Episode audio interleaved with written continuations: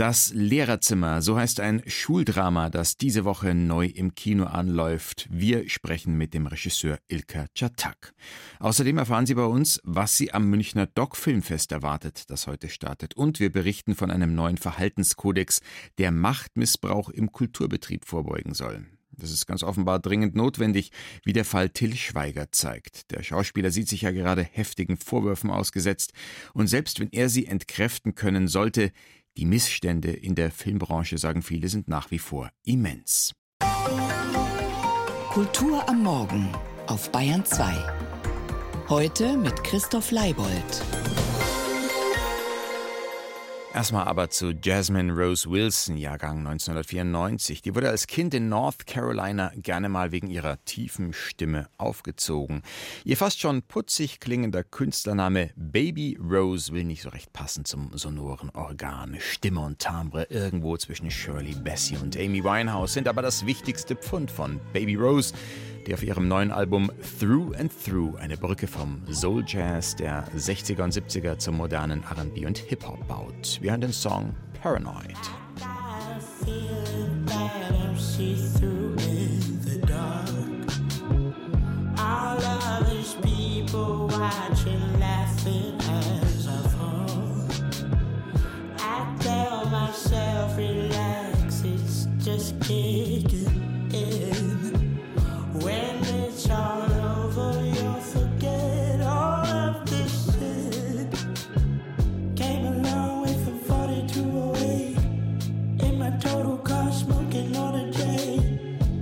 stars.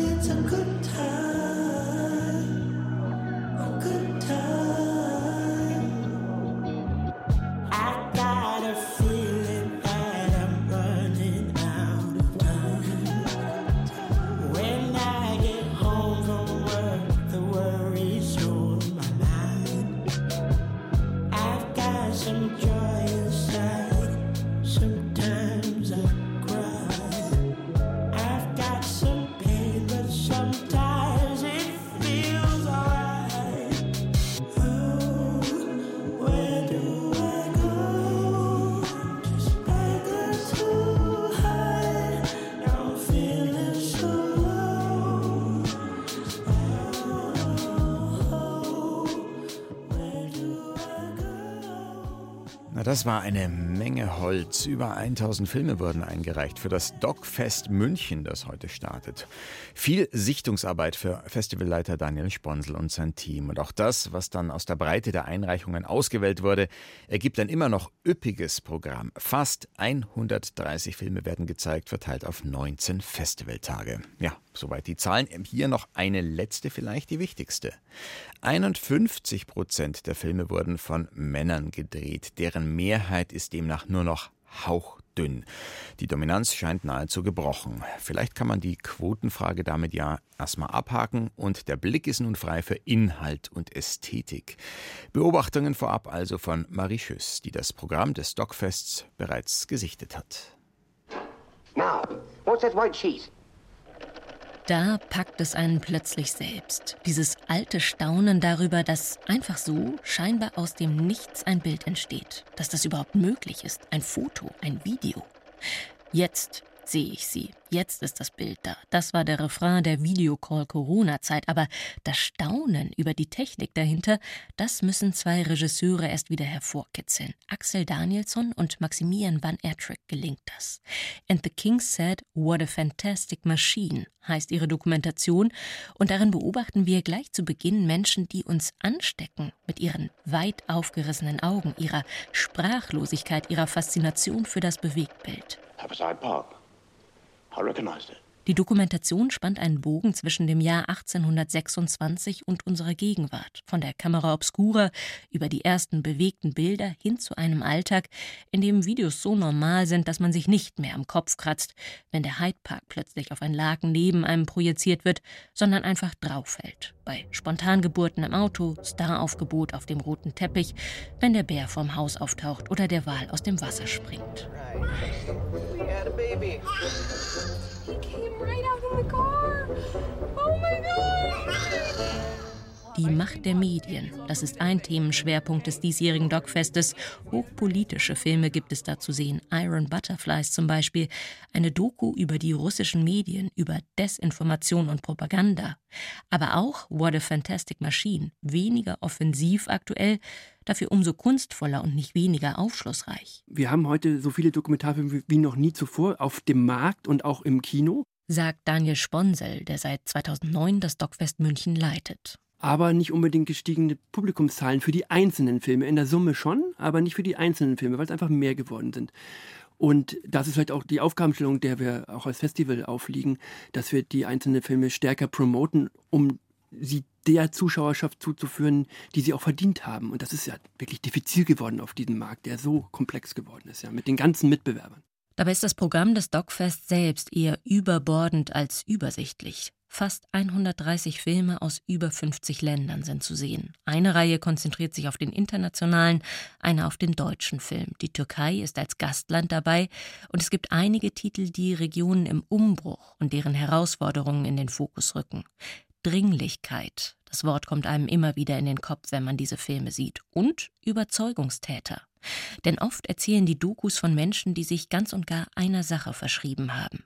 Ob das der Gitarrist Robert Fripp von King Crimson ist und seine penible Arbeit an genau dem richtigen Ton, dem richtigen Auftritt, die Regisseur Toby Amos dokumentiert. Oder die liberalen Zeitungsredakteure in Kabul, die aufgelöst sind, als im Sommer 2021 die Truppen aus Afghanistan abgezogen werden. Dieser Film eröffnet das Dogfest und sein Regisseur Abbas Rezai ist zu Gast in München, genau wie Toby Amos. Das sind keine Stars im engeren Sinne, eher schon sind es Anwälte ihrer Themen. Daniel Sponsel. Ich kann da eine Anekdote erzählen aus dem Gespräch mit Diana Ilien, der Leiterin des Filmfestes. Ist jetzt schon Jahre her, aber die hat sich bei mir mal zu Recht ausgeheult darüber, dass sie jetzt einen Flug umbuchen lassen muss für einen Stargast. Das hat dann 12.000 Euro gekostet. Das ist so viel, wie unser gesamtes Reisebudget damals gewesen ist. Solche Probleme haben wir quasi nicht. Im Dokumentarfilm gibt es in dem Sinne keine Megastars. Die Stars sind die Themen ne, letztendlich und die Protagonisten. Und wie so oft sind es gerade die abseitigen Themen, die einen besonders berühren. Biografien, von denen man nicht ohnehin jeden Tag liest. Menschen, denen man in seinem Leben nicht begegnen würde, wenn nicht im Dokumentarfilm.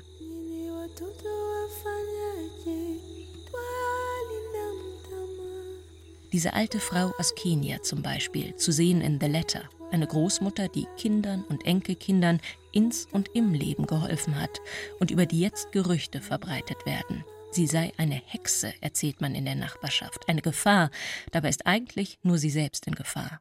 Oder die Frau, die Mädchen in Südafrika vor sexuellen Übergriffen bewahrt, sie in ein Haus bringt, das Sicherheit bietet. Sie alle kitzeln es auf ganz verschiedene Weise in einem hervor. Das Staunen im Kinosaal.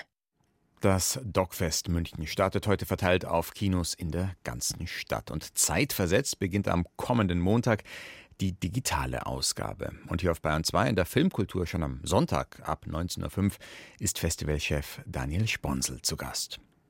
Auch in der Kulturwelt auf Bayern 2 schauen wir heute weiter auf die Leinwand. Die Schule ist seit jeher ein beliebter Schauplatz für Filme, gern für Komödien, von der Feuerzangenbowle bis zu den Fuck You Goethe-Filmen, nicht selten auch für Sozialdramen, in denen es dann um Mobbing, Missbrauch oder Drogen geht. Auch das Lehrerzimmer. Den neuen Film von Ilka Chatak könnte man in der zweiten Kategorie einordnen. Allerdings scheinen die Probleme, die es an der Schule in diesem Film geht, vergleichsweise beherrschbar. Es gibt Fälle von Diebstahl. Nicht schön, aber von einer Brennpunktschule würde man deswegen wohl nicht gleich sprechen. Erst gerät ein Schüler in Verdacht, später die Schulsekretärin. Und der Versuch, die schuldige Person zu ermitteln, läuft bös aus dem Ruder. Kulturwelt. Künstler im Gespräch. Im Studio begrüße ich nun den Regisseur des in sieben Kategorien für den Deutschen Filmpreis nominierten Spielfilms Ilker Çatak, der auch fürs Drehbuch mitverantwortlich zeichnet. Herzlich willkommen in der Kulturwelt. Hallo. Ihr Film spielt ja fast ausschließlich in der Schule bzw. auf dem Schulgelände. Es gibt also keine Szenen bei den Lehrerinnen oder Schülern daheim oder ähnliches. Was interessiert Sie so an diesem Kosmos Schule, dass Sie ihn auch gar nicht mehr verlassen? naja, die Ursprungsidee hatte eigentlich nicht so sehr was mit Schule zu tun, also nur peripher. Mein Co-Autor Johannes Dunker und ich, wir waren im Wanderurlaub und er erzählte mir von einem Vorfall bei seiner Schwester an der Schule. Seine Schwester ist Mathematiklehrerin. Und ähm, wir sprachen darüber, was es mit einem Kollegium macht, egal ob jetzt Schule oder im Privaten auch, wenn ein Vertrauensverhältnis in Schieflage gerät. Und daraufhin haben wir begonnen, ähm, ja, so ein bisschen zu reden und zu gucken, was sind das eigentlich für Themen und haben dann relativ schnell gemerkt, dass die Schule ein schönes Spielfeld ist, um auch gesellschaftliche Fragen zu bespielen. Also klassisch Mikrokosmos, in dem sich der Makrokosmos die ganze Gesellschaft abbildet. Genau, weil sie haben an einer Schule natürlich auch ähnliche Hierarchien wie ein Staat. Also es gibt ein Staatsoberhaupt, es gibt Menschen mit Befugnissen in Form der Lehrerinnen und Lehrer, es gibt die Schülerinnen und Schüler und äh, es gibt ein Presseorgan in Form der Schülerzeitschrift und es gibt Eltern und Sekretärinnen und so. Und all diese Menschen stehen in Abhängigkeitsverhältnissen und in auch in Hierarchien zueinander. Und weil es Hierarchien gibt, heißt der Film auch nicht das Gymnasium, sondern das Lehrerzimmer, weil das quasi so, sag ich mal, die Schaltzentrale der Macht ist? Es ist die Schaltzentrale der Macht und als Schüler weiß ich noch, dass wir das, also für mich war dieser Ort immer auch mit so einer gewissen Mystik verbunden, weil dort natürlich auch über dein Leben entschieden wird. Dort wird entschieden, ob du das Jahr nochmal wiederholst. Deswegen haben wir diesen Film so genannt, weil wir dachten, das übt irgendeine Form von Anziehung auf uns aus. Hauptfigur ist Carla Nowak, eine junge Lehrerin, neu an der Schule, engagiert, besten Willens den Schülerinnen und Schülern auf Augenhöhe zu begegnen, also eben nicht diese Hierarchien so auszuüben. Und ausgerechnet die trägt wesentlich auch zur Eskalation bei, damit vielleicht kurz zur Handlung. Carla Nowak glaubt an die Unschuld des Schülers, der verdächtigt wird, vermutet eher einen Täter oder eine Täterin im Kollegium, stellt dann eine Falle. Sie lässt ihr Portemonnaie im Lehrerzimmer liegen, lässt die Kamera des Laptops zur Aufzeichnung laufen und siehe da, man sieht dann eine Aufnahme von einer Hand und einer Bluse von jemand, der Geld aus der Börse nimmt. Und das Muster der Bluse entspricht, so viel darf man verraten, dem der Sekretärin. Das Problem das ist natürlich nicht eindeutig, weil man sieht kein Gesicht. Und das ist nicht das einzig Heikle, wie dem folgenden Filmausschnitt zu entnehmen ist. Ich glaube, wir machen hier gerade einen riesigen Fehler. Ach so? Streng genommen ist das Video kein eindeutiger Beweis. Ja, aber für Angst vor der eigenen Courage ist es leider zu spät. Es gibt ja noch ein ganz anderes Problem, Carla. Dein Video verstößt gegen Persönlichkeitsrechte. Und nicht nur gegen die von Frau Kuhn, sondern des ganzen Kollegiums. Scheiße. Hätten wir das Video jetzt nicht zeigen dürfen. Verschüttete Milch, Frau Nowak, verschüttete Milch. Was passiert jetzt? Ich rufe jetzt in der Rechtsberatung an. Die werden uns vermutlich anraten, dass wir das Video der Polizei übergeben. Polizei? Wieso denn Polizei? Ist das Anzeige wirklich gegen notwendig? Stellen. Und bis dahin, bis dahin einigen wir uns alle auf eine Sprachregelung, ein Wording, ja? Und wir verbitten uns jederlei Anschuldigungen, Verdächtigungen und Vorurteile. Ist angekommen, wird kommuniziert. Ja, ein Ausschnitt aus Das Lehrerzimmer von Ilka Çatak heute bei uns im Studio. Plötzlich wird Carla in gewisser Weise selbst schuldig. Wieso lassen Sie ausgerechnet eine Lehrerin scheitern, die ja eigentlich dafür steht, wie sich Schule viele wünschen würden? Ich würde nicht sagen, dass sie scheitert, weil ich habe einen ganz, ganz großen Respekt vor dieser Frau, vor dieser Figur, weil sie einfach das tut, was sie für richtig hält. Aber sie gerät in einen ziemlichen Strudel, kann man sagen. Genau, sie gerät in einen institutionellen Strudel, aber ich will nicht sagen, dass sie scheitert, weil das, was sie ja wirklich tut, und das ist das, woran sie glaubt, aufrechtzuerhalten, das zieht sie durch bis zu guter Letzt. Und deswegen ist sie für mich eher eine Heldin. Die Direktorin sagt ja auch, Verleumdungen verbitte ich mir und will das aber quasi verboten. Und Carla sagt weiter, nee, wir müssen im Dialog bleiben. Aber beides funktioniert nicht so richtig. Ist schon so eine, ich würde mal sagen, fast Lose-Lose-Situation, oder? Ja, da geht es natürlich auch um die Befangenheiten unserer Zeit. Wer darf was, wann, wie sagen. Aber das waren für uns als Autoren auch interessante Themen. Genau eben die Art und Weise, wie wir miteinander reden, wie Debatten geführt werden, wie das Ganze dann auch durchsickert. Also dieses Video, das sickert dann auch durch und es gelangt halt an die Schülerzeitschrift. Das schlägt dann nochmal neue Wellen und dann wird dieser Druck, der auf dieser Frau lastet, die Szene, die wir jetzt gehört haben, die ist noch relativ am Anfang des Films und irgendwann ist es kein Geheimnis mehr, sondern die ganze Schule weiß davon Bescheid und es ist ein Schneeball, der da ins, ins Rollen kommt. Aber ja, also ich glaube, der Film, der tangiert auch unsere Debattenkultur, die wir heutzutage so führen. Und ich hoffe, dass er vielleicht auch ein, ein, uns einen Spiegel vorhält. Leonie Benisch, die man aus der TV-Serie Der Schwarm unter anderem kennt, nach dem Roman von Frank Schätzing, spielt Carla Nowak. Die war, glaube ich, ihre Wunschbesetzung. Was haben Sie in ihr gesucht und dann auch gefunden? Leonie kenne ich, habe ich schon auf dem Schirm seit Das Weiße Band von Michael Haneke und ich habe sie immer, immer, immer ganz toll gefunden, egal welche, in welcher Rolle sie gespielt hat, ob der Film gut war oder nicht. Und ich wollte schon immer mit ihr mal arbeiten, weil sie auch ein unglaubliches Gefühl für Sprache, für Timing und für eine Wahrhaftigkeit hat. Sie ist eine Virtuosin in dem, was sie da macht. Zweite Hauptfigur ist Oscar, der Sohn der Sekretärin, die in Verdacht steht, das Geld genommen zu haben. Er ist Schüler in Carlas siebter Klasse, der dann zum Teil von anderen angefeindet wird, der sehr trotzig für seine Mutter einzustehen versucht. Es ist auch ein Film über den Kampf eines Kindes für seine Mutter? Ja, es ist auch ein Film über Widerstand. Es geht auch um Widerstände, um Widerstand gegenüber Hierarchien, dass man sich von Hierarchien auch nicht kleinkriegen lässt. Und deswegen gibt es am Ende des Films auch eine kleine Überraschung. Die Art und Weise, wie der Film endet, ist, glaube ich, für viele sehr unerwartet, aber eben auch nochmal ein Plädoyer genau für diesen Widerstand. Die Überraschung, die wollen wir den Zuschauerinnen und Zuschauern, die den Film ansehen werden, nicht nehmen. Aber vielleicht so viel. Wäre das Lehrerzimmer ein Krimi, dann würden wir am Ende erfahren, wer das Geld wirklich gestohlen hat. Sie warten eben im besten Sinne mit einem interpretationsoffenen Ende auf. Also nur so viel, ob es die Sekretärin war und es mit dreister moralischer Empörung abstreitet oder ob wirklich eine Verwechslung vorliegt, das wird eben nicht aufgelöst. Wieso ist es so wichtig für den Film, das offen zu lassen? weil in dem Moment, wo sie diese Frage beantworten, hört der Prozess, glaube ich, bei vielen Zuschauerinnen und Zuschauern auf. So ein bisschen wie das Tatortphänomen. Sonntagabend wird geklärt, wer der Täter ist und Montag früh können wir alle wieder zur Arbeit gehen. Und das wollten wir nicht. Wir wollen, dass dieser Film eine Diskussion entfacht. Es ist ein Gesprächsangebot und es geht halt nicht darum, wer der Täter ist, sondern darum, was passiert eigentlich in unseren Köpfen? Wie schnell sind wir dabei, Urteile zu fällen? Wie schnell sind wir dabei, Sündenböcke zu finden? Darum geht es in diesem Film, um viel mehr als nur in Anführungsstrichen, wer der die Täterin ist. Diese Woche neu im Kino das Lehrerzimmer von Ilker Catak. Nächste Woche am 12.05. beim Deutschen Filmpreis könnte der Film groß abräumen. Er ist siebenmal nominiert, unter anderem für Regie, Drehbuch, weibliche Hauptrolle und auch als bester Film. Schönen Dank für den Besuch im Studio. Ich habe zu danken.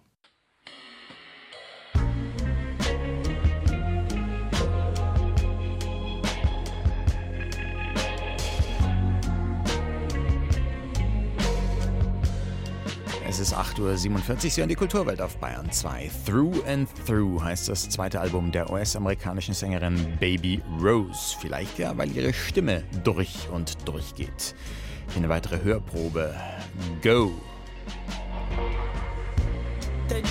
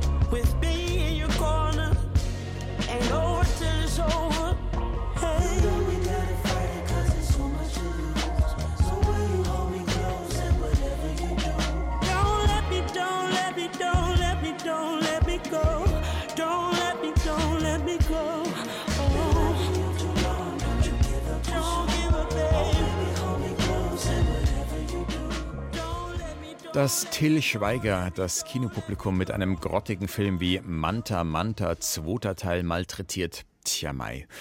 Könnte man darüber hinwegsehen, wird ja keiner gezwungen, sich das anzuschauen. Schwer wiegen allerdings die Vorwürfe gegen ihn, er sei am Set wiederholt ausgerastet und habe ein Klima der Angst erzeugt. Noch ist nichts bewiesen, aber die Anschuldigungen sind so massiv, dass sie sich nicht mal eben im Vorbeigehen vom Tisch wischen lassen. Dabei hatten viele in der Branche gehofft, dass Schlagzeilen wie die um Schweiger niemanden mehr beschäftigen müssen. Im Mai 2018 hat die Film- und Fernsehbranche gemeinsam mit Produzentinnen, Sendern, Theatern und Orchestern in Deutschland die Vertrauensstelle Themis gegründet die steht Menschen bei, die sexualisierte oder sonstige Gewalt im Kulturbetrieb erfahren mussten.